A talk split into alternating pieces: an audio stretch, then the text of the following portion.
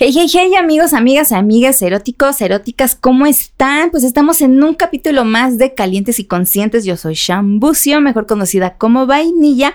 Y pues bueno, hoy no sé si han escuchado esas veces de los orgasmos que no necesariamente son sexuales, porque el día de hoy vamos a tener un invitadazo que bueno, yo aquí veo a mi querido David, pero ya emocionadísima.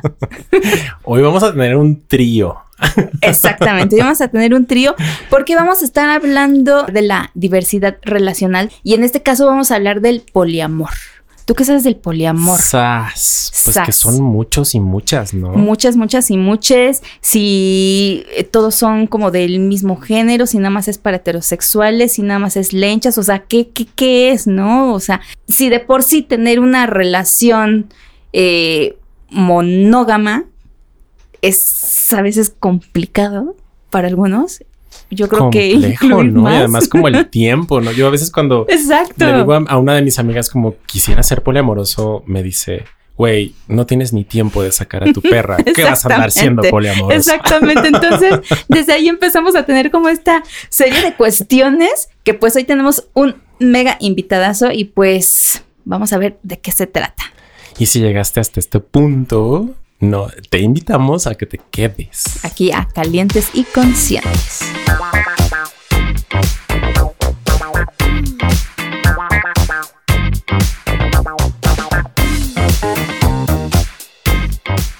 Y pues ahora sí que para dar entrada, porque esto va a estar buenísimo. A ver, David, por favor, danos la introducción de este. Bueno, yo lo admiro muchísimo y yo sé que tú también. Entonces, porfa, haz, haznos el placer de presentar.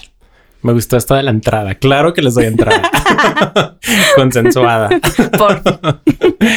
pues tengo el honor de compartir este espacio con una persona a la que admiro muchísimo también y de la que he aprendido cabrón. Sí. Eh, él es Jaime Gama. Es psicólogo y, y psicoterapeuta gestalt especializado en relaciones éticas, monógamas y no monógamas. Su proyecto Gotitas de Poliamor para los Dolores de la Monogamia tiene el objetivo de promover relaciones éticas basándose en su propuesta de cuatro pilares. Tienes que hablarnos de eso. Sí. Actualmente se dedica al área clínica en sesiones de psicoterapia individual, de pareja, asesorías y talleres para practicar herramientas específicas para mejorar los vínculos relacionales. Además, es amigo de los celos. ¿Cómo que, cómo ves eso? Ok. Y pues también es mi amix. Muy bien. Bravo. Bienvenido, Jaime. Bienvenido. Muchas, gracias por la invitación. Qué bonito. ¿Sabes? Algo que admiro de ti, David, es que pudiste decir el nombre del proyecto completo. Yo no puedo decir gotitas de poliamor para los dolores de la monogamia. Aunque yo lo cree, no lo puedo decir. Pero siempre pido que alguien más lo diga. No me sale. sí, pero muchas gracias por invitarme. Estoy muy emocionado y muy curioso y pues, a ver qué sale. Muy bien, pues vamos a echar aquí porque precisamente eh, como teníamos acá en la introducción, hay muchas eh, dudas, ¿no? En cuanto a qué es la poligamia y empecemos por eso, ¿qué es el poliamor? Sí, y ahorita dijiste poligamia y poliamor, me encanta que empieces por ahí. Acabo de hacer una publicación en Instagram donde pongo la diferencia sobre todo porque hay gente que ni siquiera sabe la diferencia entre monogamia y matrimonio. Pensamos que es lo mismo, ¿no? La monogamia como tal está difícil de definir, pero pensémoslo como una persona que tiene un solo vínculo romántico, generalmente sexual. El matrimonio es un contrato legal. Generalmente se espera o la, sociedad nos dice que hay que casarse con, quien que amamos, pero el casarse legalmente es un contrato legal. La poligamia es un contrato legal. Una persona tiene varios esposos o esposas. El poliamor no tiene nada que ver con lo legal, así como la monogamia no tiene nada que ver con lo legal tampoco. O yo como persona poliamorosa me defino como teniendo la, o reconociéndome con la capacidad de tener más de un vínculo afectivo romántico simultáneo donde todas las personas involucradas están informadas no involucradas, porque en los medios dicen que los poliamorosos somos todos triadas, siempre son orgías.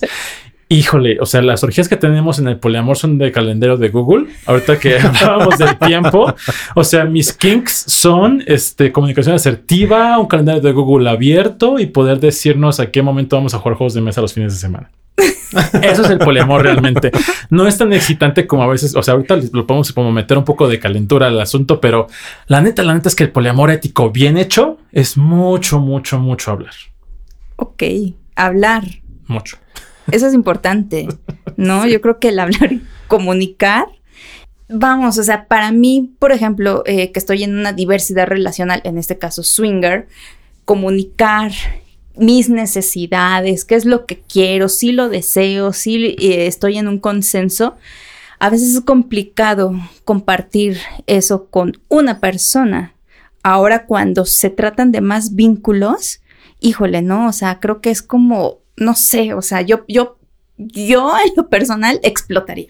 Sí, muchos explotamos. Cuando empecé en esto del poliamor, yo no sabía exactamente mucho al respecto, no mucha información. Y pues si me di en toda la madre, ¿no? Yo en algún podcast platicaba de que yo confieso a ser cazador de unicornios y no actuar muy éticamente porque no sabía cómo se hacía. Yo pensaba que era, puede ser como eh, empezar desde una pareja monógama y nos abrimos y buscamos un tercero, que eso es objetivizar a la gente, utilizarlas como satisfactores, etcétera. Que casualmente los swingers, cuando empiezan así, empieza muy así. Hoy en día ya es mucho más bonito, ya hay más ética, ya hay más consentimiento, hay más consenso. Pero igual, el poliamor también surge como una respuesta radical a la mononorma, heteronorma.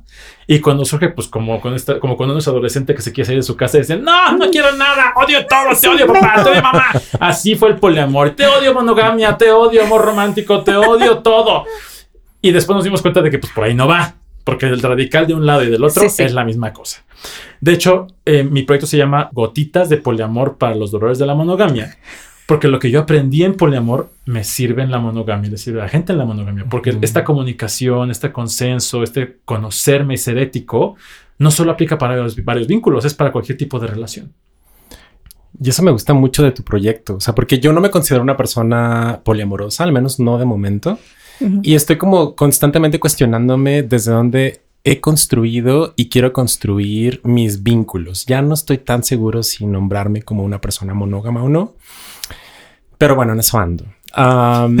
y quiero, me gustaría rescatar esto que mencionabas de las diferencias entre el matrimonio y entre las relaciones que no están legitimadas por un, pues por un papel o por lo legal, ¿no? Entonces es como de, eh, o sea, ¿de qué manera legitimas tus vínculos poliamorosos si no es a través de un contrato social que comúnmente se conoce como matrimonio, ¿no? Hmm. Fíjate, ese va a ser una publicación que seguramente para estas fechas ya salen gotitas que te robé, porque me encanta lo que, o sea, esa pregunta, ¿cómo elegir legitimas. Legitimas tus relaciones. Algo que sucede en la monogamia tradicional, y siempre hago un siempre soy específico entre monogamia tradicional y monogamia ética, porque la monogamia puede ser ética. Ojo, yo no estoy defendiendo el poliamor ni defiendo la monogamia, porque yo no creo que hay que atacar a nadie. Yo puedo hacer lo que yo quiera y tú puedes hacer lo que tú quieras, siempre y cuando todo sea consensuado. las relaciones monógamas tradicionales se legitimizan a través de este contrato social y de la escalera eléctrica de las relaciones, donde pensamos que las relaciones son como una escalera eléctrica. Me subo al primer peldaño, o sea, nos encontramos en Tinder y salimos, que es el siguiente, y luego este, salimos, que es el siguiente, luego nos besamos, tenemos sexo, vivimos juntos, tenemos hijos, nos casamos en algún tipo de, así, no sé si la misma este, secuencia, nos divorciamos y luego volvemos a empezar. Pero cuando alguien se queda en alguno de los peldaños demasiado tiempo, como es una escalera eléctrica que se tiene que mover, dicen, oye, ¿todo bien? Oye, si se aman. Oye, ¿cuándo los hijos? Oye, ¿se van a casar? Es que te está usando amiga. O sea, no, ahí no es, no te ama de verdad. ¿Dónde está el anillo, no? Eso es lo que tiende a legitimizar, a legitimizar. No puedo decir esa palabra.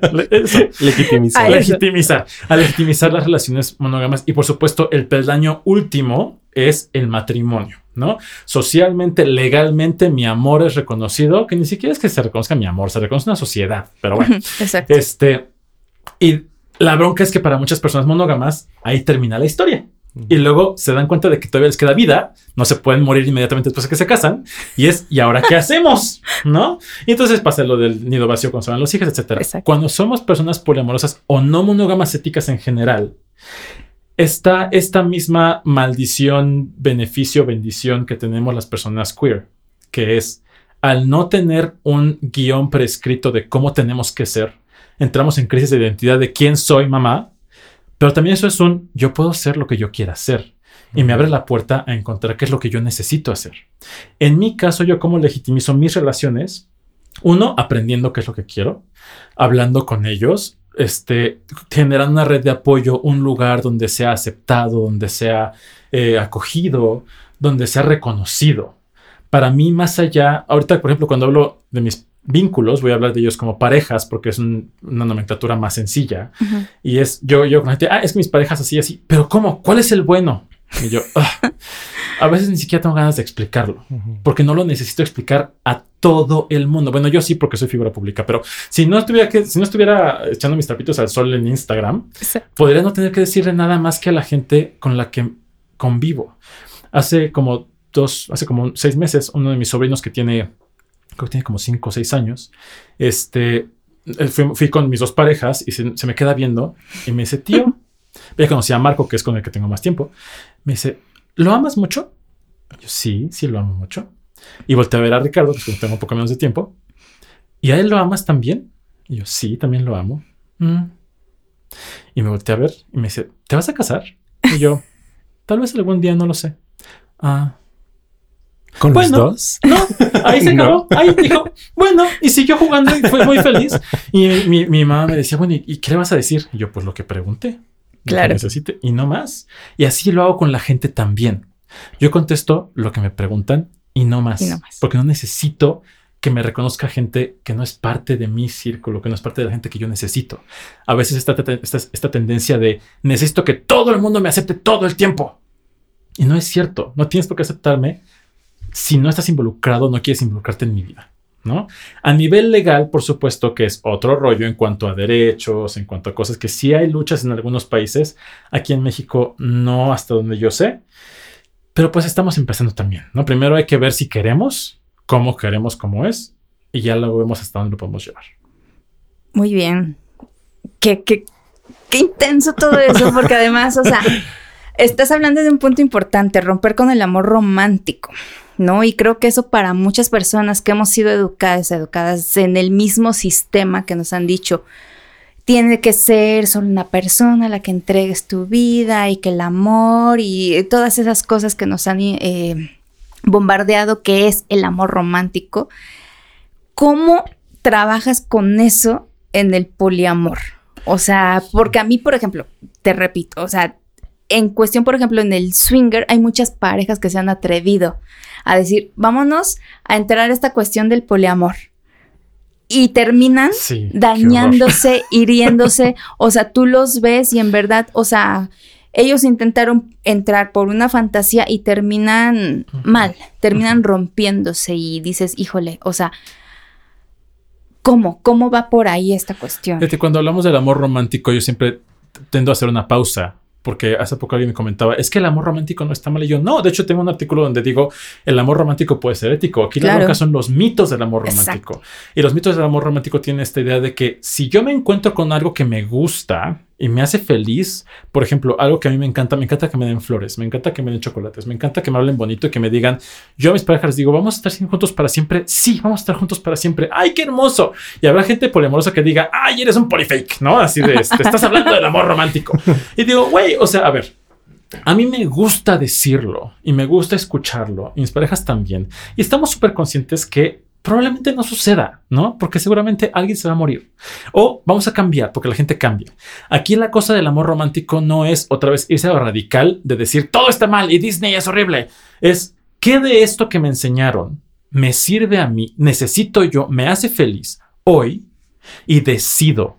Algo de lo que yo hablo muchísimo es de la agencia. La agencia es la capacidad que tengo como persona, ser humano, de actuar libremente y también me responsabiliza. Como yo puedo actuar, puedo hacer y voy a hacer. El mito del amor romántico que me dice cómo deberían ser mis relaciones me quita mi agencia y me vuelve una víctima. Una víctima que sí es incapaz, pero también es inocente. Entonces yo puedo decir, no, es que me enamoré. Yo no, yo no quería, pero es que la carne es débil.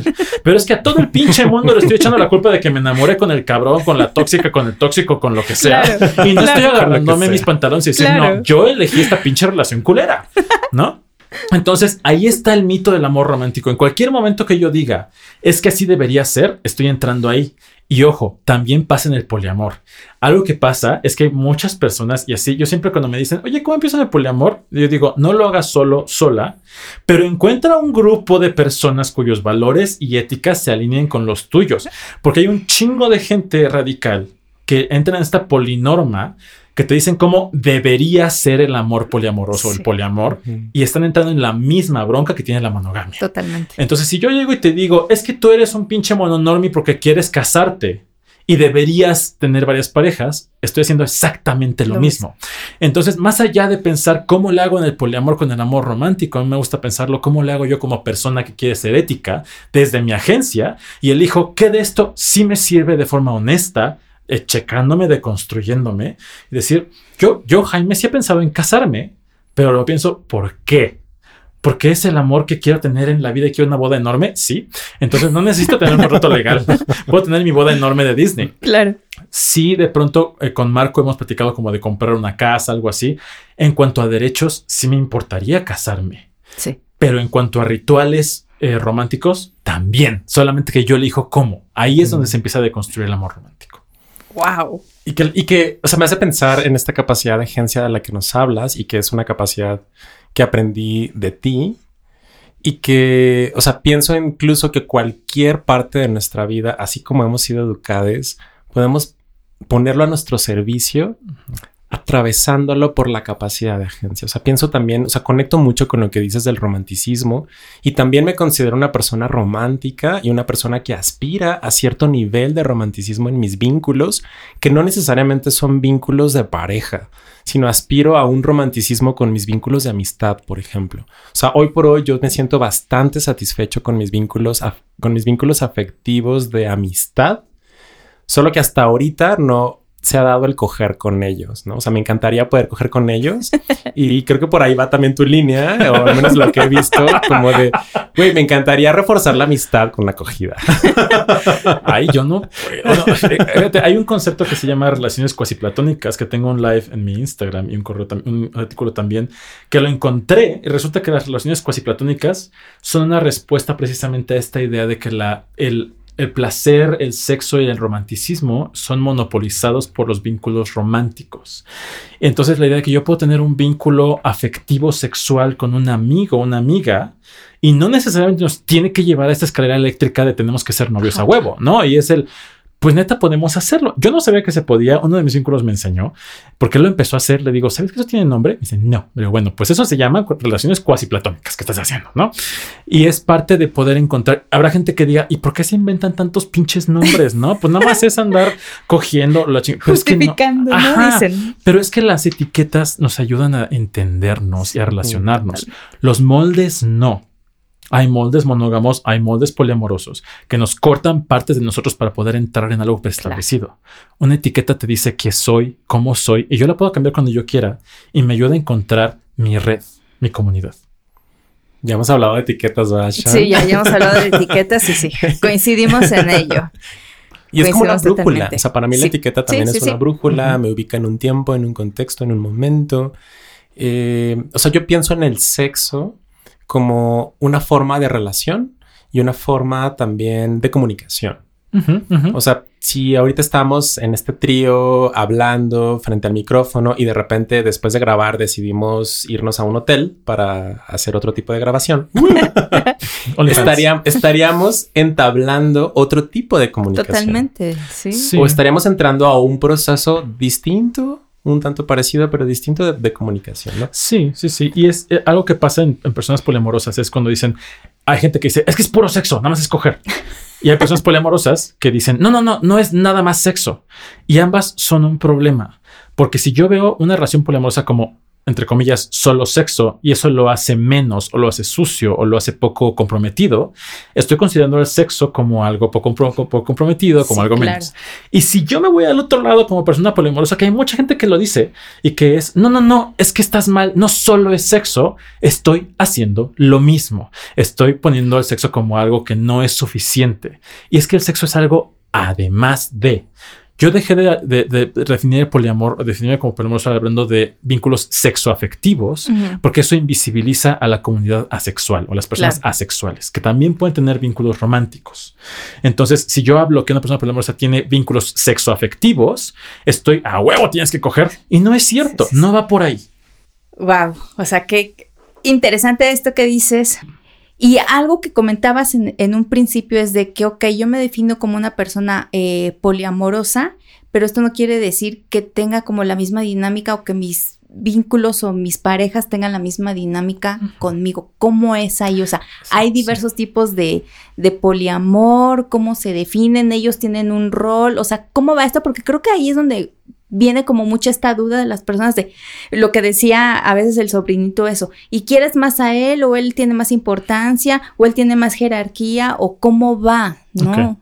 Porque, o sea, porque pareciera, o sea, quiero sumar a esto que pregunta Shan, porque pareciera entonces que si Marco, que es uno de tus vínculos con el que tienes mayor tiempo, tiempo, ¿no? o sea, pareciera entonces, o sea, podría entender que tiene más derechos o que estaría por encima de tus otros vínculos por el solo hecho de haber compartido más tiempo contigo. Claro, y es, me gustaría igual empezar por el poliamor no ético, ¿no? Y es estas cosas que tendemos a practicar porque venimos con remanentes de la monogamia y cuando llegan personas conmigo a terapia o a consulta y dicen es que quiero empezar en una relación poliamorosa con mi pareja, pero no quiero que nada cambie, Ajá. digo, güey, no mames. Sí, o sea, exacto.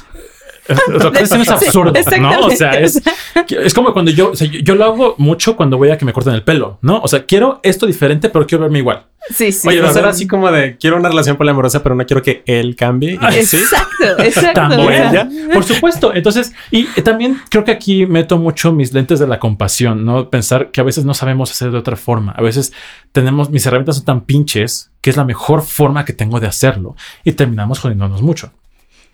El poliamor no ético es aquel que, para empezar, las personas involucradas no saben. Si hay, es, es más, eso ni siquiera es poliamor, eso es ponerle el cuerno y es ser culero. Polyfakes. Es, ajá. O sea, si personas- ajá, si la Sí. gente involucrada no sabe, entonces no está dando su consentimiento, no es ético, no es poliamor, Sí. es andar de cabrón. Hay, hay mucho meme, ¿no? De soy Muchísimo. una persona poliamorosa ahí, pero mi pareja no sabe. Ajá, sí. Entonces ahí corre y cuéntaselo a quien más confianza Sí. tengas. Este, existe el poliamor jerárquico que está en evolución conceptual ahorita. El poliamor jerárquico empieza con esta idea de yo estoy en una pareja monógama y empezamos teniendo vínculos secundarios que tienen un techo de cristal hasta donde pueden llegar. Y hay, hay vínculos terciarios que tienen todavía menos derechos. Y estos derechos están establecidos por la pareja primaria. Los secundarios y los terciarios no tienen ninguna voz ni voto. Eso es horrendo y es poco ético. ¿Por qué? Sí. Porque está es, es- es coerción para empezar. Te estoy. eh, habrá gente que diga: No, no, yo no obligo a nadie a hacer nada. Si no quieres, te puedes ir. Eso es coerción. ¿Por qué? Porque estoy tomando algo que tú quieres como rehén para que me des lo que yo quiero. Y se los puedo decir porque yo lo hice y fue horrible y está muy mal y es de mis experiencias que puedo decir que feo. Eh, yo empecé en mi relación con Marco empezando a buscar esta cosa poliamorosa y sin saberlo porque no sabemos qué era, conocimos a alguien y yo dije, pero nada más sexual, ¿eh? O sea, y dijimos los tres, él también dijo, nada más sexual, va. Y los tres establecimos que nadie se podía enamorar. Y pues, ¿qué crees? Sí, porque aparte, ¿cómo, cómo controlas? Sí, ¿Cómo o sea, controlas bueno, las ¿No? hormonas? ¿Cómo controlas las Sí, hormonas, ah, las emociones? Puedes, puedes regular ciertas cosas, pero aquí la cosa fue que ni siquiera fue que nos enamoráramos o no. Es que como estaba esta regla preestablecida, nadie de los tres dijimos que nos estábamos enamorando. Ok. Entonces nos estábamos dando en la madre porque los tres nos estábamos aguantando y nadie dijo nada. Y al final fue horrendo. Eh, el, este tercero decía es que yo no quise decir nada porque si decía algo, ustedes me dijeron que se iban y yo no quería que se fuera. Yo pensaba, ay, es- me, me siento feo todavía, y tiene, muchos años. Este, yo pensaba, no puedo decir nada porque esto no es cierto. Yo no siento esto. O sea, yo poliamoroso no puedo ser una pendejada. Y Marco no decía nada, no sé por qué no le he preguntado, pero sé que no decía nada. Y ya cuando finalmente se abre esto, ya la relación estaba muy desgastada. Por más que digamos que el amor, que el poliamor jerárquico prescriptivo, donde la pareja primaria establece reglas, es ético, no lo No. es, porque el secundario no tiene posibilidad. Ahora, sí existe el poliamor jerárquico descriptivo ético, que es el que puede suceder muy fácil. Ahorita que decíamos, Marco y yo vivimos juntos desde hace siete años. Ricardo y yo no vivimos juntos. Yo no le voy a exigir a Ricardo que pague renta porque no vive conmigo. Y si Marco y yo vamos a hablar de dónde vamos a mudarnos, yo no le voy a pedir a Ricardo que me diga dónde quiere vivir porque él no va a vivir ahí. Entonces, jerárquicamente, esa decisión la vamos a tomar Marco, y yo. Sin embargo, sí se le va a informar a Ricardo. Y si Ricardo dice, oye, es que ahora yo tengo ganas de vivir contigo, esa conversación se vuelve horizontal. Todos lo platicamos. Ok. Y en su, ¿qué, ¿cómo te sientes tú? ¿Cómo me siento yo? ¿Cómo te sientes tú? ¿Y qué necesitamos todos, todas, todes para estar cómodos? Tengo un vínculo que vive en Costa Rica, nos vemos cada tres meses y pues a él no le pregunto pues nada porque pues, no vive aquí, ¿no? sería así de pues jerárquicamente en cuanto a obligaciones podemos decirlo, pero eso no quiere decir que él tiene la limitación de, ¿no? Él podría decir, oye, yo quiero más de esto, quiero menos de esto, eso es válido. El poliamor ético, como yo lo explico, como yo lo concibo, que es mi forma de entenderlo, no es la forma. Ojo, si alguien te dice que el poliamor es así y así tiene que ser, oye, esta es mi forma y hay gente a la que resuena está basada en cuatro pilares éticos. El primero que decíamos que era la agencia. La agencia es mi capacidad que yo puedo hacer lo que yo quiera. Yo puedo hacer lo que quiera, soy libre porque soy un ser humano y ya. El segundo es la honestidad. Para que yo pueda hacer lo que yo quiera de una forma ética, tengo que comunicártelo. Y sí puedes tener tu privacidad y no tienes que enseñarme todos tus mensajes, pero la información que tú tengas que me afecte y nos afecte debe ser compartida. Si no, estoy mintiendo. Claro. ¿Por qué? Porque el tercer pilar es el consentimiento. Y si el consentimiento no tiene esta información, no es consentimiento. El consentimiento debe ser libre, informado, específico, entusiasta y sobre todo reversible. ¿Para qué? Para que estas tres cosas me permitan estar en una relación en la que quiero estar cuando quiero estar. Sin embargo, esto se utiliza como un arma diciendo, ah, bueno, entonces mira, oye, mi amor, me voy a coger con tu hermana. Ya, yo, porque yo puedo hacer lo que yo quiera, agencia. Ya te lo dije, soy honesto. Y si no te gusta, pues a la chingada contigo consentimiento. Ya, soy ético. Aquí es donde yo meto el cuarto pilar, que es la compasión. Donde yo desde la compasión digo que es importante tener el bienestar de todas las personas involucradas en mente. Hay que considerar, hay que asumir buena fe, a menos que me digan lo contrario, y sobre todo saber que todos hacemos lo que podemos con lo que tenemos. Ese es como el amor ético. Y ya de aquí se puede ir a triadas donde todos los involucrados tienen sexo y vínculos románticos. Pueden ser mi relación, por ejemplo, que es una N, donde hay, vemos algunos que estamos involucrados, otros no. Hay, pues es que las configuraciones son ilimitadas, lo que se te ocurra.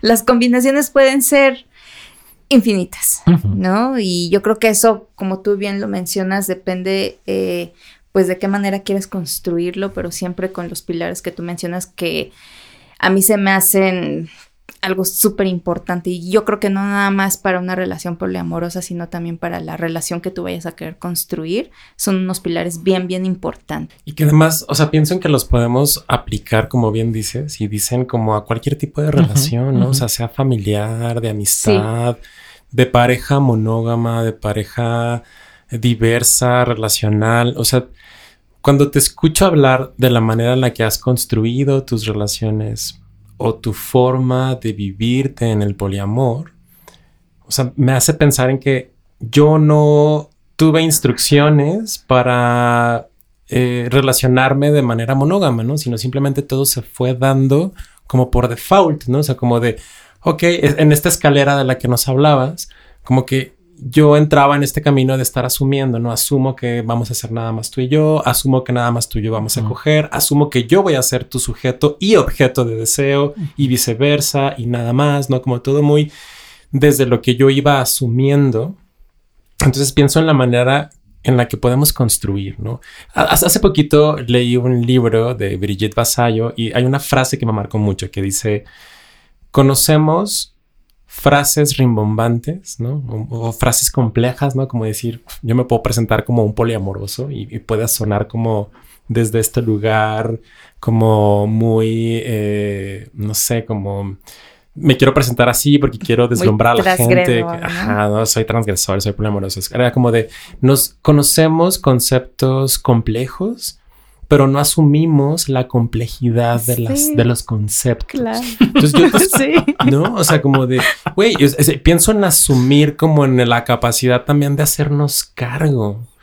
Entonces yo te escucho hablar de cómo has construido esta N en la que me imagino que en tu aquí y en tu ahora es una N, mañana quién sabe, y que finalmente has hecho uso de herramientas, ¿no? O sea, de herramientas que muy probablemente son tuyas o que has agarrado de otras personas, no lo sé, pero que finalmente es una construcción y que el asumir implica el hacernos cargo de esa construcción y de responsabilizarnos de esa construcción. Entonces, como que, amigue, ¿Quieres ser poliamorosa?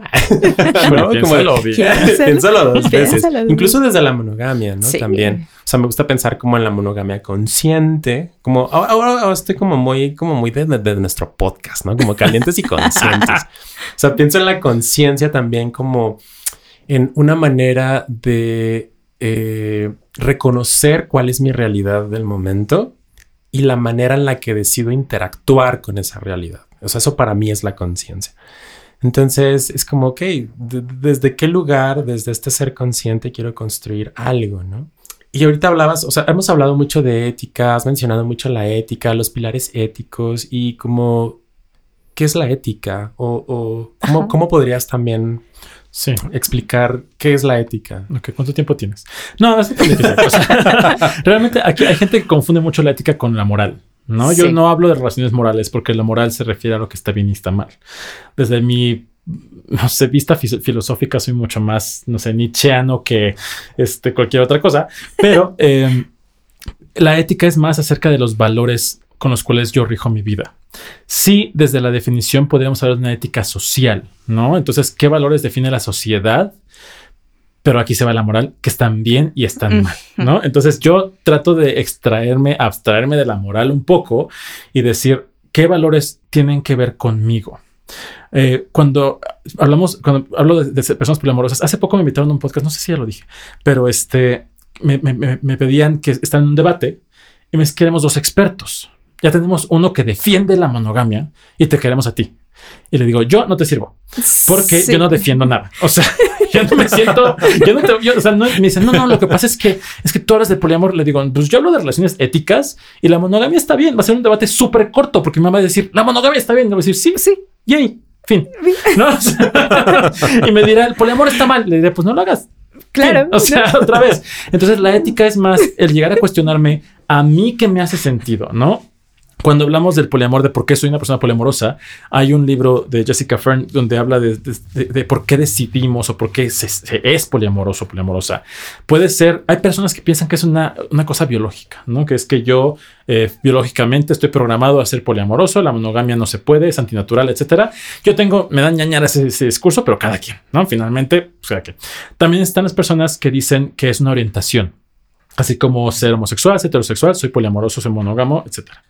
Hay personas como yo, que yo me identifico mucho más con la filosofía de vida.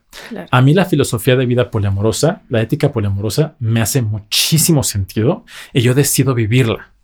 Ahora, yo decido vivirla. ¿Por qué? Porque soy celoso, porque soy inseguro, porque tengo muchas broncas, porque tengo herida de abandono, porque te- tengo apego inseguro. Todas esas madres que leen en, los, en, en las este, encuestas en Instagram que se dicen, ay, es que yo tengo eso y pues no podría.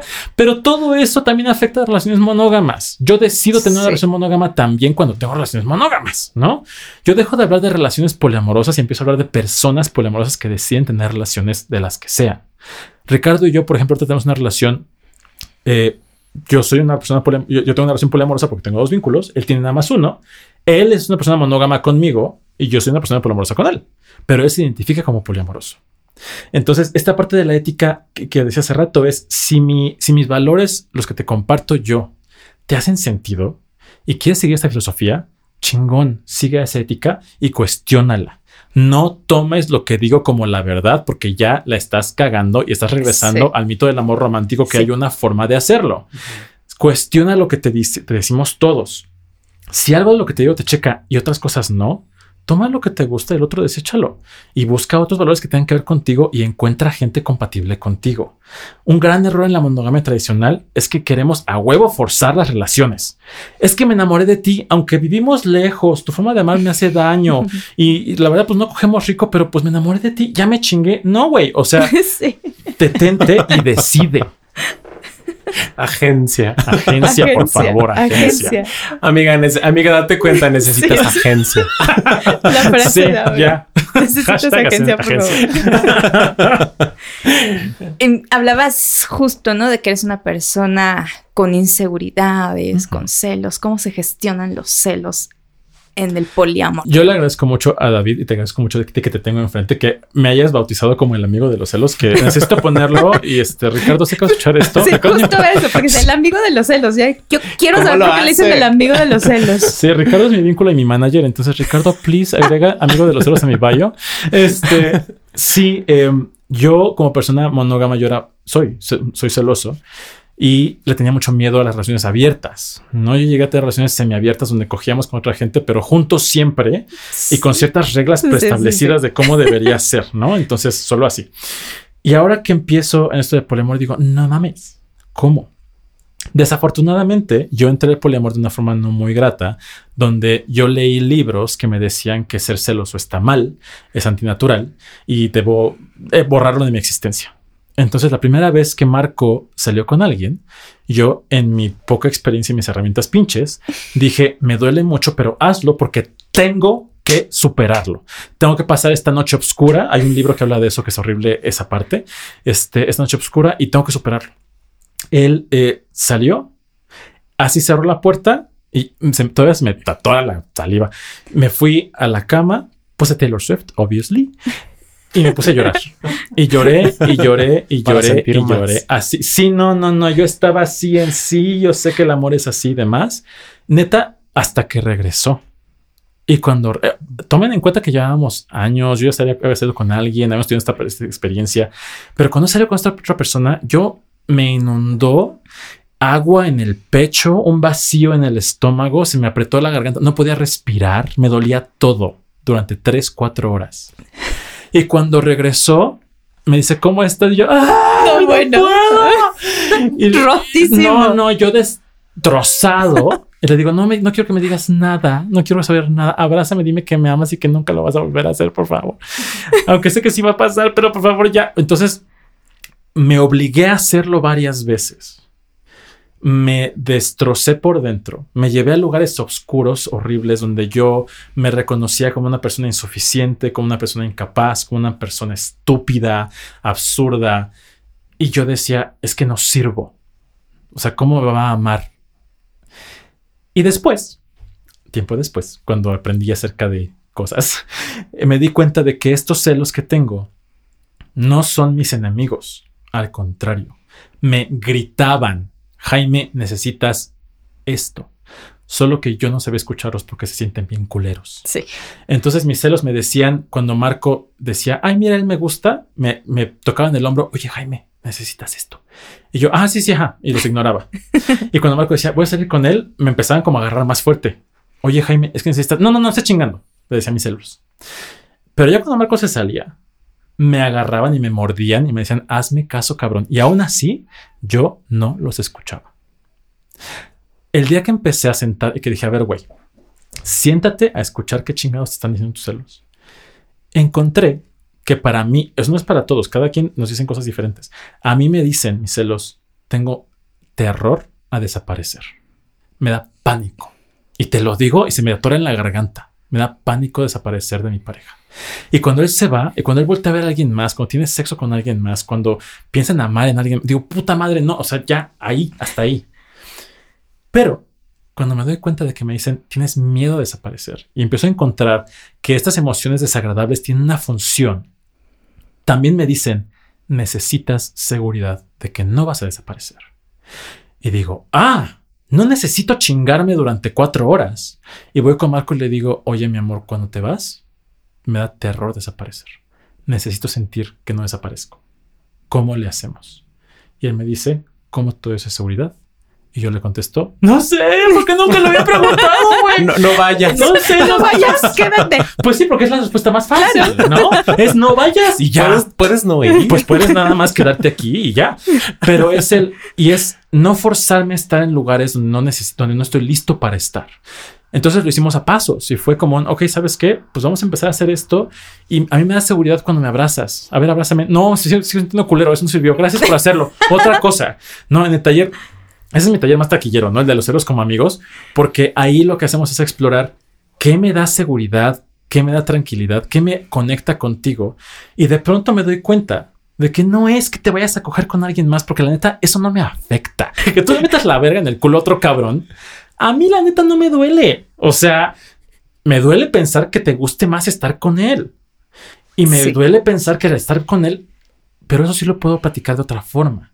Hoy todavía siento celos y lo agradezco, porque esos celos que siento, que ya no siento como lo que les escribí hace ratito, les hago caso antes. Y cuando pasa algo así, digo, uy, digo, no, espérame, paren todo porque estoy sintiendo celos. A ver, mis amores celos culeros, ¿qué chingados quieren? Ay, Jaime, es que pues quieres sentirte apreciado porque sientes que es más, está más cabrón el otro. Ah, bueno. Oye, mi amor, necesito trabajar en esto contigo. Sí, chingón. Y los celos vuelven manejables. A veces no desaparecen, Sí, pero ya no me atormentan. Y eso también funciona para la monogamia, by the way. sí. Yo Totalmente de acuerdo. anotando, anotando. Totalmente de acuerdo. Yo también eh, me he hecho amiga de mis celos desde hace mucho tiempo. Era una persona súper celosa, pero justo empecé a escucharlos, empecé a abrazarlos, empecé a platicar con ellos y creo que es la mejor manera de poder, eh, además de los acuerdos y todo lo que has dicho, aprender a escucharlos, hacerte amiga de ellos, así de que ahora, hola compa, Y, y- ¿cómo y no sé si a te caen, a mí me caen súper mal. Yo, yo los odio. O sea, a mí me siguen, se, se sienten culeros. A veces dicen, ay, seguro ya llegas y dices, sí, vete. No, yo digo, uy, pues sí me da cosa, pero la neta no me da tanta cosa. O sea, pues dale. Sí, O sea, no me tiene que caer bien. No es como que me digan que necesito es suficiente. exacto. Oye, Jaime, y ahorita que te escuchaba como, bueno, si eres amigo de los celos, si eh, estás construyendo relaciones cada vez más éticas, entonces la, o sea, la infidelidad no existe en tu vida. Tú me dijiste que no ibas a hablar de... No es cierto. Este, no, sí, por supuesto que existe. La cosa es que la infidelidad conceptualmente se equipara con romper el contrato de la exclusividad sexual. Ajá. Que es chistoso porque cuando yo hablo de que a veces en mis relaciones tenemos exclusividad sexual, me dicen, pero ¿cómo? Son varios. Y yo, exclusividad no son dos. La fidelidad es poder atender un contrato o atender un acuerdo. ¿Hay infidelidad? Por supuesto que sí. Y también es el poder quitarnos esta idea de que la infidelidad es lo más culero que te puede pasar. Porque neta, hay personas, hay relaciones monógamas tradicionales donde se golpean, se lastiman, no, o sea, se, se violentan sexualmente, verbalmente, no se tocan, se odian, pero como no cogen con nadie más, no son infieles. Y digo, güey, ¿y tu acuerdo de amarse y tu acuerdo de Sí. cuidarse? Estás Claro. rompiendo un chingo de acuerdos, eres la persona más infiel. Aunque, aunque tengas tus genitales guardados en tu casa, no es suficiente. Pero ahí es donde hay gente que entra al poliamor y dicen, ay, como puedo coger con todo el mundo, ya chingue. Mm, mm. Mm-mm. Al contrario, imagínate que si es una persona infiel que no puede acotar un acuerdo con una persona, le vas a entrar a tener chingos, Chingos de de acuerdos con acuerdos. chingos de gente. No mames, está bien cabrón. Sí. Hace un año nos pasó que uno de mis vínculos empezó a romper acuerdos y fue muy difícil. Fue muy, muy difícil porque yo le decía, oye, mi amor, es que esto es lo que yo necesito para sentirme seguro. Me decía, sí, te lo puedo dar. Madres, no me lo daba, me daba en la madre. Y yo decía, fuck, me fue Después infiel. de haberte lo dicho que Sí, después de explícitamente que sí decir, te lo sí te lo puedo dar, Claro. te lo quiero dar, no me estás, no, no es coerción, es eh, chingón, va. Al siguiente día, madres. Y yo dije, puta madre, me fue infiel. Y a mí me enseñaron que si me es infiel, no me ama. Porque todo es acerca de mí. Yo soy la estrella de la vida de todo el mundo. Y si me fue infiel, tiene que ver conmigo, no puede ser con nada más. Entonces me detengo y digo, Jaime, no mames. A ver, ¿qué está pasando? ¿Por qué, ¿Por qué rompió este acuerdo? ¿Qué necesidades no están siendo satisfechas Exacto. De él? ¿Qué te está prometiendo que no puede darte? ¿Por qué te lo prometes si no te lo puede dar? ¿Qué estás exigiendo tú? ¿Cómo te pones con el no?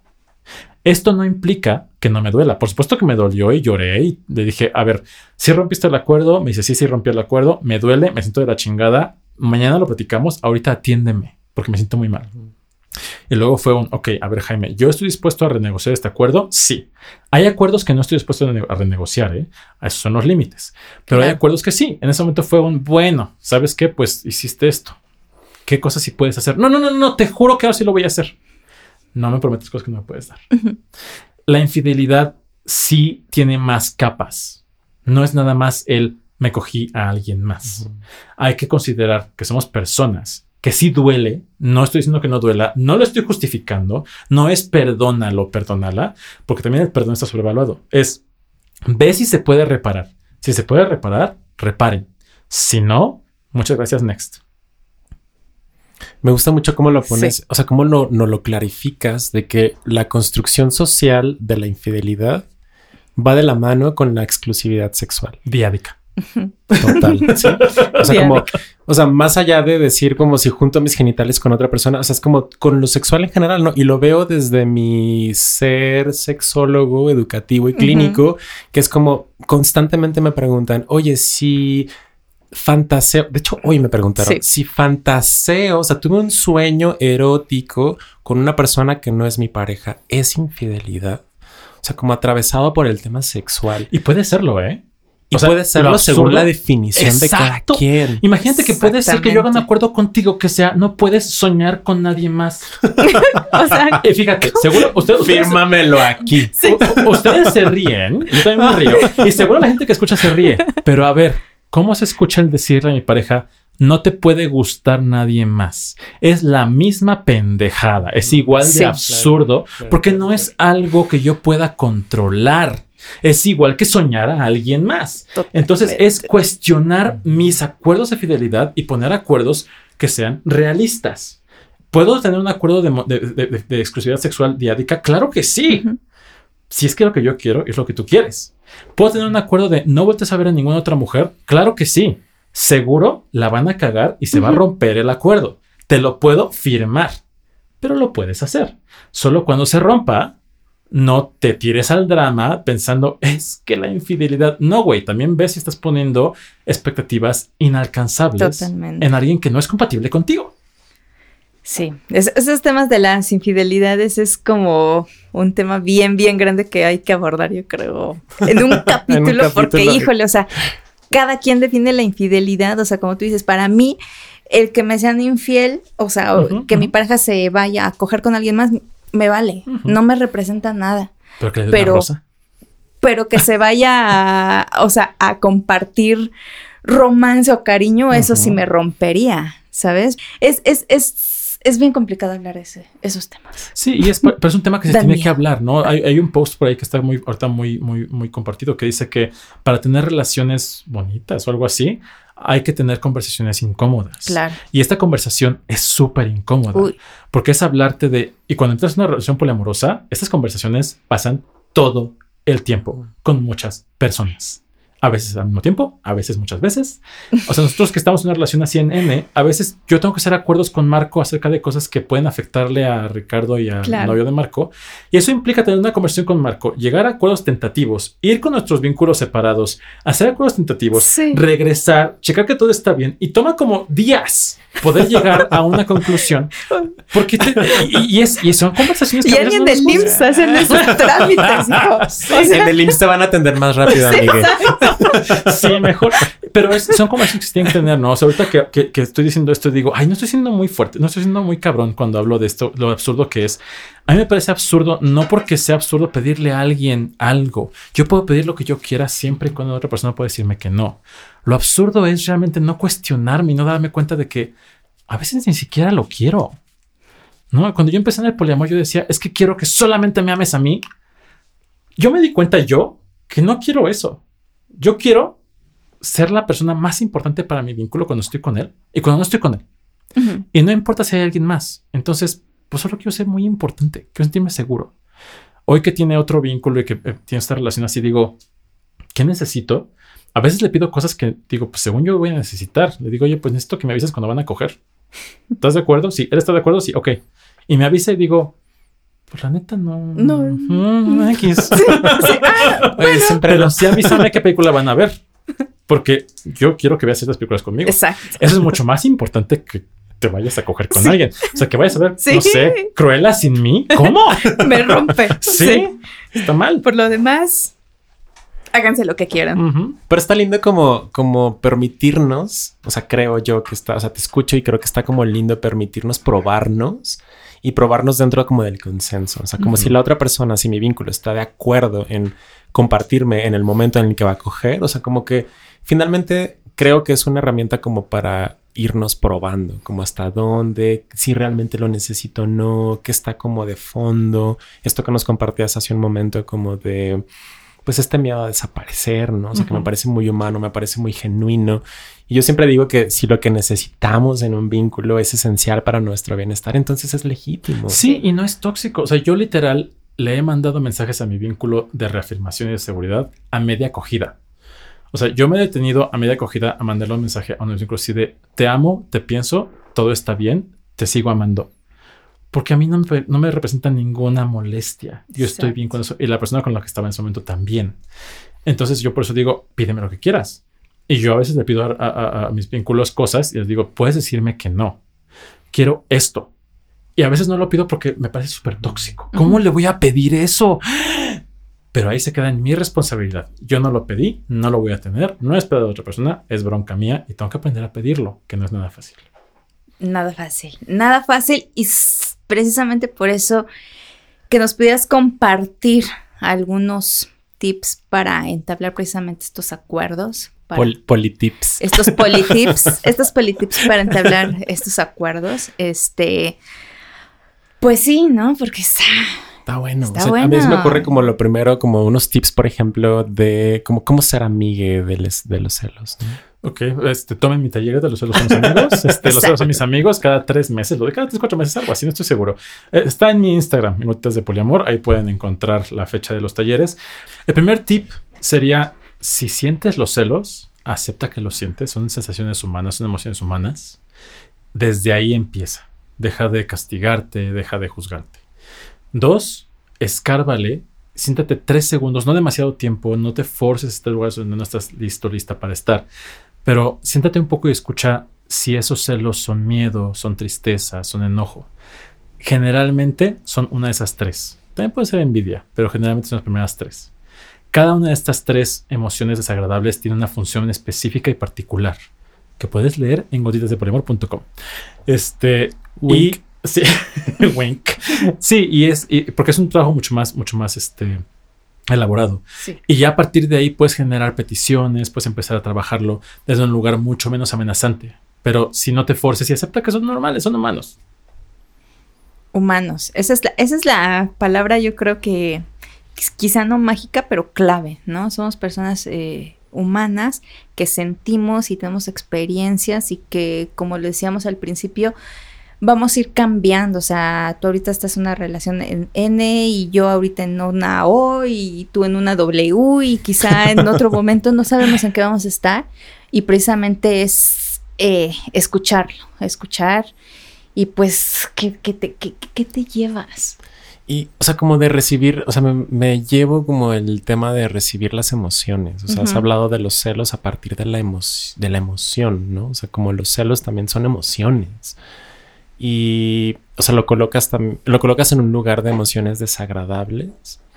Y me gusta mucho pensar en que esa sensación o esa emoción desagradable me puede llevar, si es que la acepto, si es que la recibo, creo que también es un espacio abierto a múltiples posibilidades de cómo atravesar esas emociones por nuestra capacidad de agencia, ¿no? Porque las emociones también pueden ser agenciadas. O sea, creo que yo me llevo, o sea, me, llevo más, o sea, de, todo lo que nos compartiste, como me llevo esto de, de, de, agenciar las emociones, no sé, porque yo también, o sea, yo soy escorpia, posesiva y este, con luna en Tauro. Entonces, relaciones, vínculos son muy importantes para mí y yo siento muchos celos incluso con mis amigas.